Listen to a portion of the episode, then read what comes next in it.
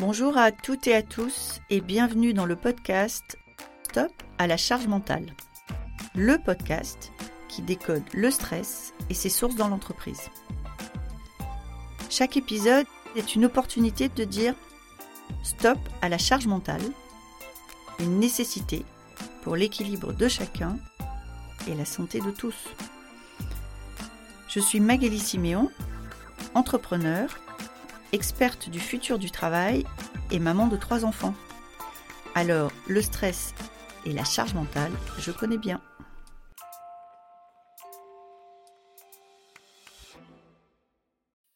Bonjour à toutes et à tous. Aujourd'hui, on va parler d'argent. Alors, qu'est-ce que l'argent a à faire avec le bien-être au travail? Qu'est-ce que l'argent a à faire avec le stress? Eh bien, finalement, tout. C'est ce que va nous expliquer Sandrine, mon invitée d'aujourd'hui. La rémunération n'est pas qu'une question d'argent. Elle va nous expliquer pourquoi. Quand on parle d'argent, on parle aussi de justice. Et quand on demande une augmentation, ah, peut-être que c'est autre chose qu'on demande et ça serait important de l'entendre pour être sûr de donner la bonne réponse. Je vous souhaite une très bonne écoute. Bonjour Sandrine. Bonjour Magali. Bienvenue dans notre podcast Stop à la charge mentale. Merci de m'accueillir. Mais c'est avec plaisir. Est-ce que vous voulez bien vous présenter pour nos auditrices et nos auditeurs? Avec joie.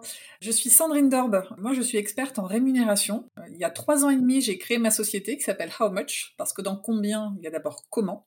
Et j'accompagne les dirigeants et les dirigeantes qui ont besoin de remettre à plat leurs pratiques de rémunération d'entreprise. À côté de ça, je suis aussi conférencière. J'ai écrit une conférence qui s'appelle Et en plus, ils disent pas merci on parle de la complexité à parler de rémunération d'entreprise et comment est-ce qu'on pourrait être plus serein pour aborder ce sujet. Et je suis aussi prof à la School of Life. D'accord.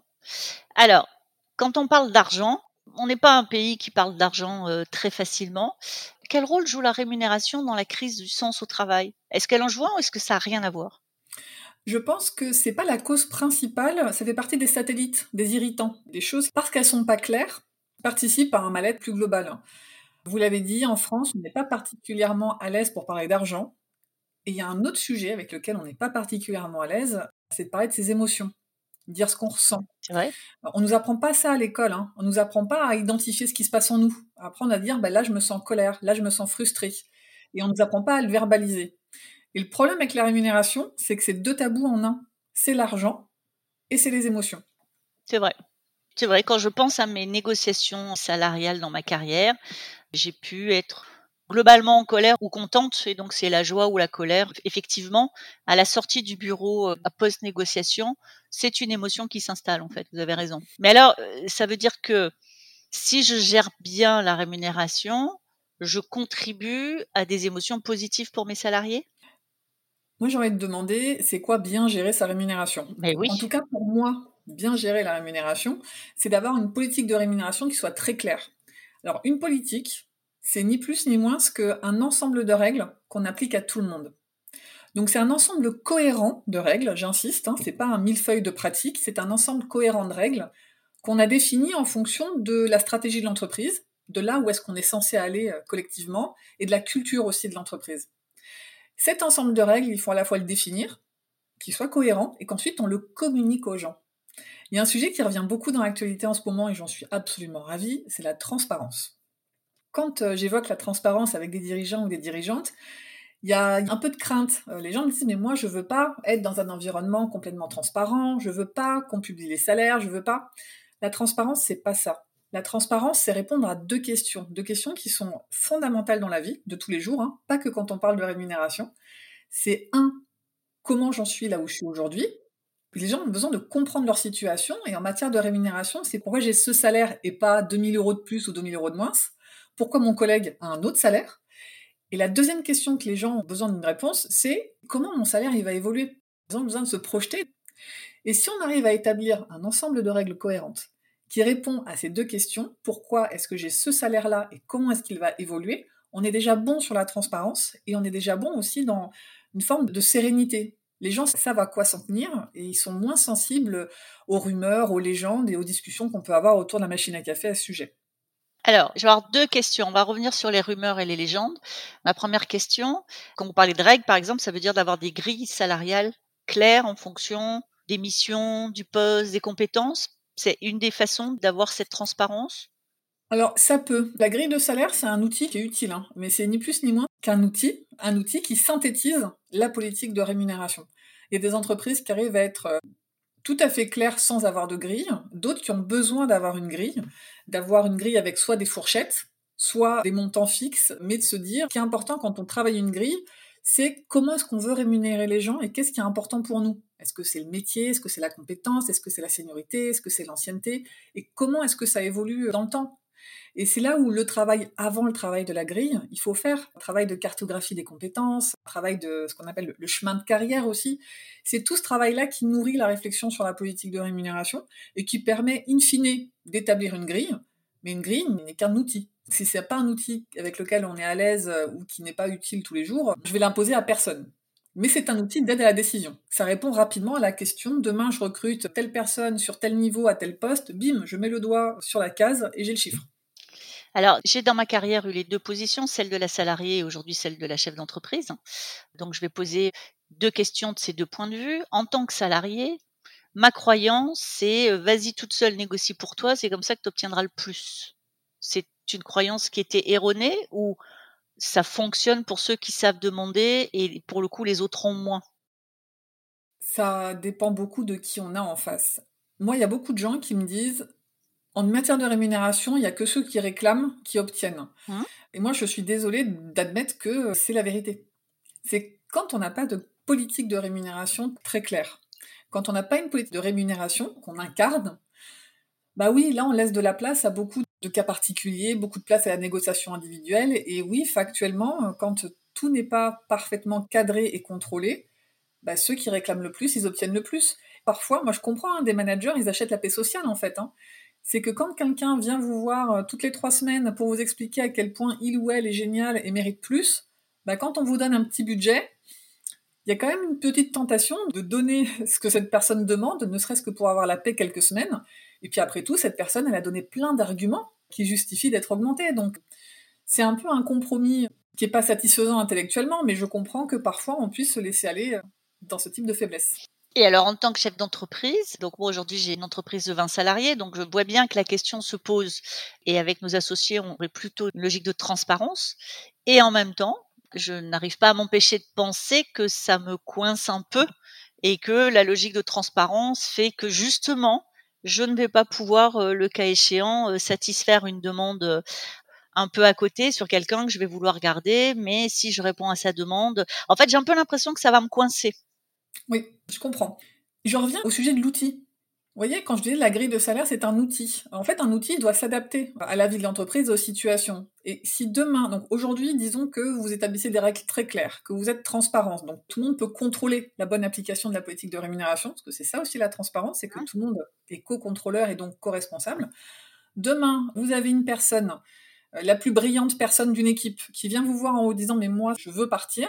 Bah, si son départ, il met en péril euh, l'entreprise, euh, bah, pour moi, ça justifie complètement une adaptation des politiques. Après tout, si cette personne, dans une équipe, elle met en péril l'entreprise parce qu'elle s'en va, elle est peut-être pas à la bonne place dans l'organigramme, j'entends. Il y a peut-être un ajustement à faire, et, ça en toute transparence. Et la transparence, c'est pas faire plaisir à tout le monde. C'est dire ce qu'on fait et faire ce qu'on dit. Mmh. Et donc oui, parfois, il y a des choses que les dirigeants et les dirigeantes vont décider et qui ne feront pas l'unanimité.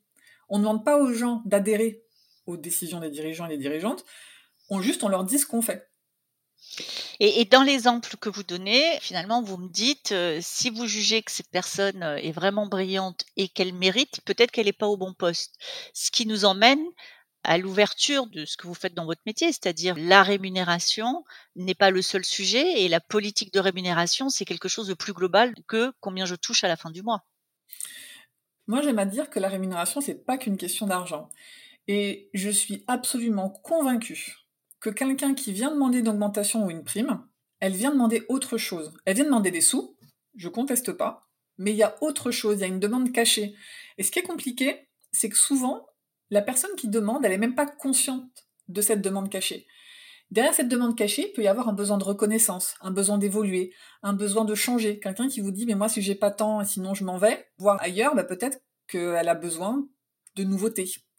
Il y a un exemple que j'aime beaucoup, c'était une personne qui euh, demandait une augmentation et qui n'avait aucun bon argument pour n'avoir ni une augmentation ni une prime. Et plus on discutait, plus je me rendais compte qu'en vrai, cette personne, elle était malheureuse. Elle était malheureuse dans son travail, et donc bien faire son travail, ça lui demandait un effort supplémentaire. Alors celle n'en était pas consciente, hein, euh, évidemment, mais que pour elle, c'était évident qu'elle ressentait que faire son travail, ça demandait un effort, et ben il fallait bien qu'elle le paye cet effort. Et qui d'autre que son employeur? Et comme d'habitude, cette personne a eu son augmentation, et comme d'habitude, très rapidement, elle a refait la gueule. Parce qu'on n'avait pas résolu le problème de départ. Le problème de départ qui était que cette personne ne trouvait plus d'intérêt dans son travail. Et une personne brillante qui vient vous voir en disant mais moi je veux une augmentation ou je m'en vais parce que en fait, parce que, en vrai, elle a besoin d'autre chose. Elle a peut-être besoin d'évoluer, peut-être qu'elle a fait le tour du poste, peut-être qu'elle se sent pas reconnue à sa juste valeur, peut-être qu'il y a une situation qu'elle vit comme injuste et qu'elle a besoin de demander de l'argent pour rétablir un équilibre dans son monde. Hein. Et là aussi, je ne dis pas qu'il faut qu'on soit d'accord avec la personne qui s'exprime, mais il faut l'écouter il faut voir est-ce que on peut faire un pas pour continuer à avancer ensemble ou pas. Alors si je tire le fil de ce que vous me dites, Sandrine, les managers devraient être formés à des entretiens, c'est-à-dire finalement être formé à la menée d'un entretien, quelqu'un vient me demander une augmentation pour que le manager sorte de l'entretien en étant sûr qu'il a identifié le vrai sujet et la réponse qu'il souhaite y apporter. Oui, moi je pense qu'il faut plus former les managers et à énormément de points de vue. Ce que je constate malheureusement dans beaucoup d'entreprises, et quel que soit l'environnement, hein, start-up, PME, tech, service, industrie, j'ai pas vu de grandes différences par secteur, les managers sont pas assez formés. Parfois, le manager, c'est un peu le super expert d'une équipe qui, en étant techniquement très bon, a gagné la place du dessus. Et parfois, il aime pas du tout ça. Être sur la place du dessus, il retournerait bien faire un peu de technique. Et euh, là, typiquement, c'est vraiment les managers qu'on voit, ils sont factuellement managers, mais ils font encore énormément de technique et pas beaucoup de management. Bien sûr. Et puis il y a ceux qui voulaient être managers, qui sont devenus managers et qui appliquent un peu les bonnes pratiques qu'ils ont vues par-ci par-là et qui appliquent aussi euh, comment eux ils auraient voulu être managers, mais ils sont pas tant formés que ça au management. Et ne serait-ce que sur les sujets RH, pour élargir un tout petit peu par rapport à la rémunération, moi je vois que souvent les managers sont démunis face à une demande des collaborateurs, et euh, quand on est démuni, ben, on essaye de passer la patate chaude ou de faire porter la responsabilité à quelqu'un d'autre, et qui parfois, avec un peu de mauvaise foi, disent mais c'est pas moi, c'est la RH. Bien sûr. Là où, bah non, c'est pas que la RH, ça peut aussi être un peu eux. Mais ce que je retiens, c'est pas tant la lâcheté, c'est le fait qu'ils ont l'impression qu'ils n'ont pas les outils, ils n'ont pas les arguments, ils n'ont pas euh, la compréhension des mécanismes pour tenir une position ferme devant les salariés. Et moi, je pense que tous les managers devraient être formés à la politique de rémunération, mais dans les détails. Hein. Voici les règles. Pourquoi est-ce qu'on a pris ces règles-là et comment est-ce qu'on doit les porter aux salariés? Parce que les salariés, la première personne qu'ils vont voir, c'est leur manager pour poser leurs questions. Donc la première porte d'entrée du salarié, c'est le manager. Le manager, qui est aussi un salarié, donc il se pose exactement les mêmes questions qu'eux. Donc c'est une position qui est un peu ambivalente, et oui, on mériterait, euh, à tout point de vue, sur tous les sujets, de mieux former les managers. Et là aussi, si j'élargis encore plus, si je sors de la RH, il y a beaucoup de managers qui ne comprennent pas forcément la stratégie de l'entreprise. Bien sûr. Et récemment, un dirigeant me disait qui venait de réaliser un peu tristement que les gens du terrain ne comprennent pas la stratégie de l'entreprise. Mmh. Bah oui, mais si on sort du codir euh, et du top management, les managers de proximité ne comprennent pas, donc évidemment, les salariés sur le terrain, ils vont pas comprendre. Ah, alors j'irai même plus loin pour l'avoir vécu, et c'est une anecdote que je cite euh, souvent. À une époque où je portais euh, une grosse BU et avec un gros projet de transfo, j'ai fait grande journée de séminaire pour expliquer la stratégie. Et le lendemain, j'ai croisé une dame charmante que je vais appeler Germaine. On n'était pas très loin de ce prénom-là, 35 ans d'ancienneté.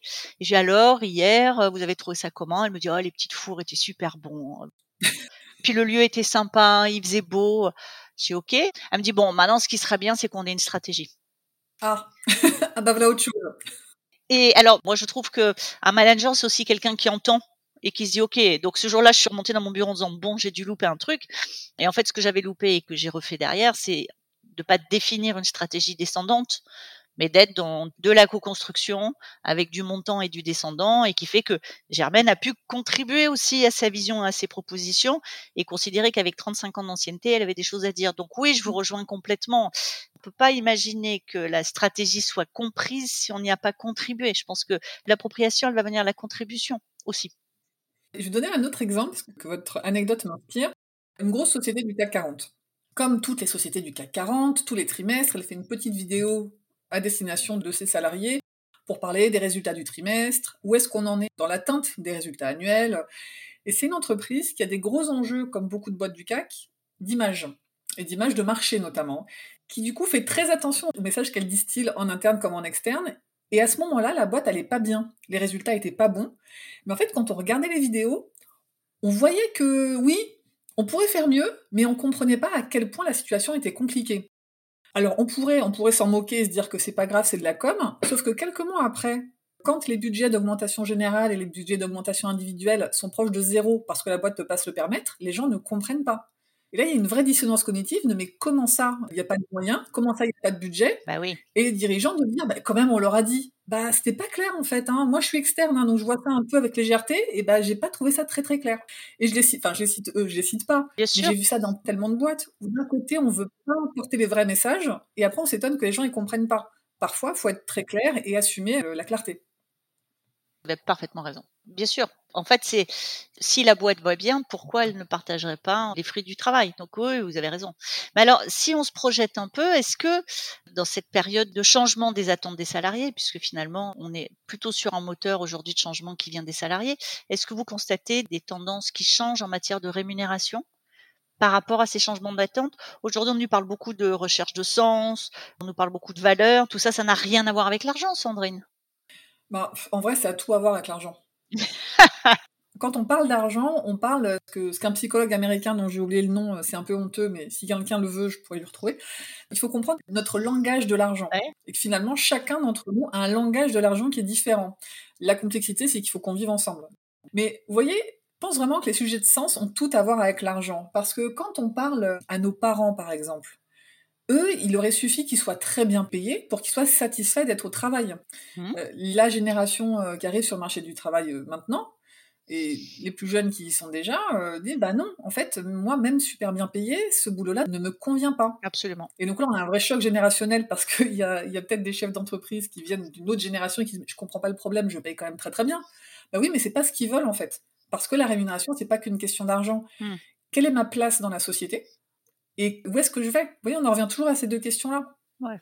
Je cible beaucoup les jeunes parce que moi, je constate que c'est d'eux que vient le changement. Mais maintenant, ils ont un peu contaminé toutes les générations précédentes et il y a des, des gens beaucoup plus seniors qui se posent ces questions-là. En tout cas, Bien sûr. qui s'autorisent à se les poser. Les jeunes ne se posent pas la question de est-ce qu'ils peuvent le faire ou pas, ils pensent comme ça, ils avancent comme ça. Absolument. Avec les générations euh, plus seniors, on a des gens qui se disent mais en fait, je me suis jamais posé la question comme ça, mais j'ai le droit de le faire. Mm. Oh, je suis parfaitement d'accord. Et donc ça interroge au sens de ben, qu'est-ce que je fais là? À quoi je contribue? Je bosse pour qui? Pourquoi? Et il y a toute cette histoire de, de justice. Parfois, quand euh, certains demandent une augmentation de salaire, ils sont dans une comparaison où quand ils viennent réclamer, c'est la justice. Ils veulent, Mm. par principe de justice, Ouais. avoir un peu plus. Et ce qui est passionnant, hein, je trouve que la justice, c'est vraiment un sujet qui est passionnant parce qu'on pourrait se mettre à 10 autour d'une table, avec 10 petits post-it, chacun écrit sa définition de la justice, on la met en commun, on n'aura pas deux définitions identiques. Sans que personne n'ait tort. Absolument. Et donc, quand au sein d'une équipe, au sein d'une boîte, un dirigeant et une dirigeante proclament que sa politique de rémunération est juste, si elle n'explique pas ce qu'est la justice pour elle, on est dans un, aux prémices d'un nombre de malentendus colossal.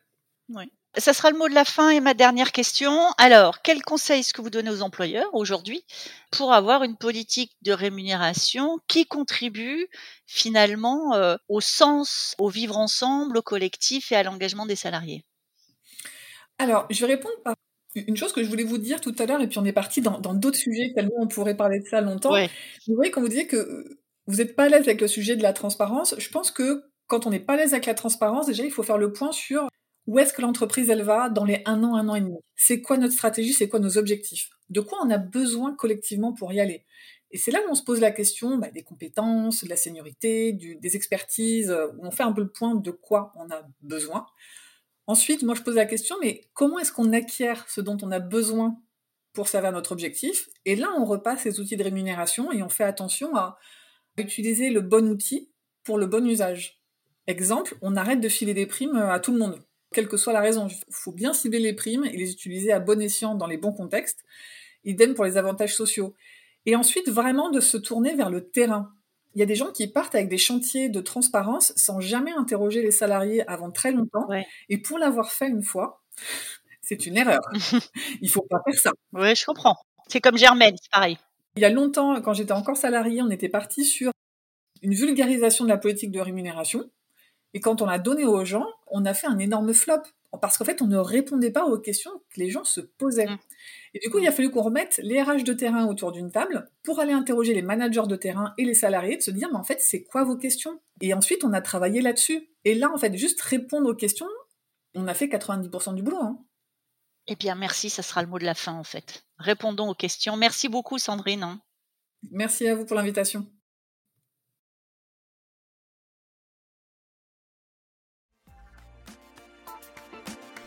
Merci beaucoup d'avoir été avec nous aujourd'hui.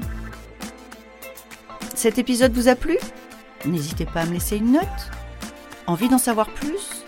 Abonnez-vous directement depuis votre appli de podcast préféré. Et si vous souhaitez me confier votre histoire sur le stress en entreprise, contactez-moi via notre site Lily facilite la vie. Le lien est dans la description. Je vous donne rendez-vous la semaine prochaine pour un nouvel épisode de Stop à la charge mentale. Merci et à bientôt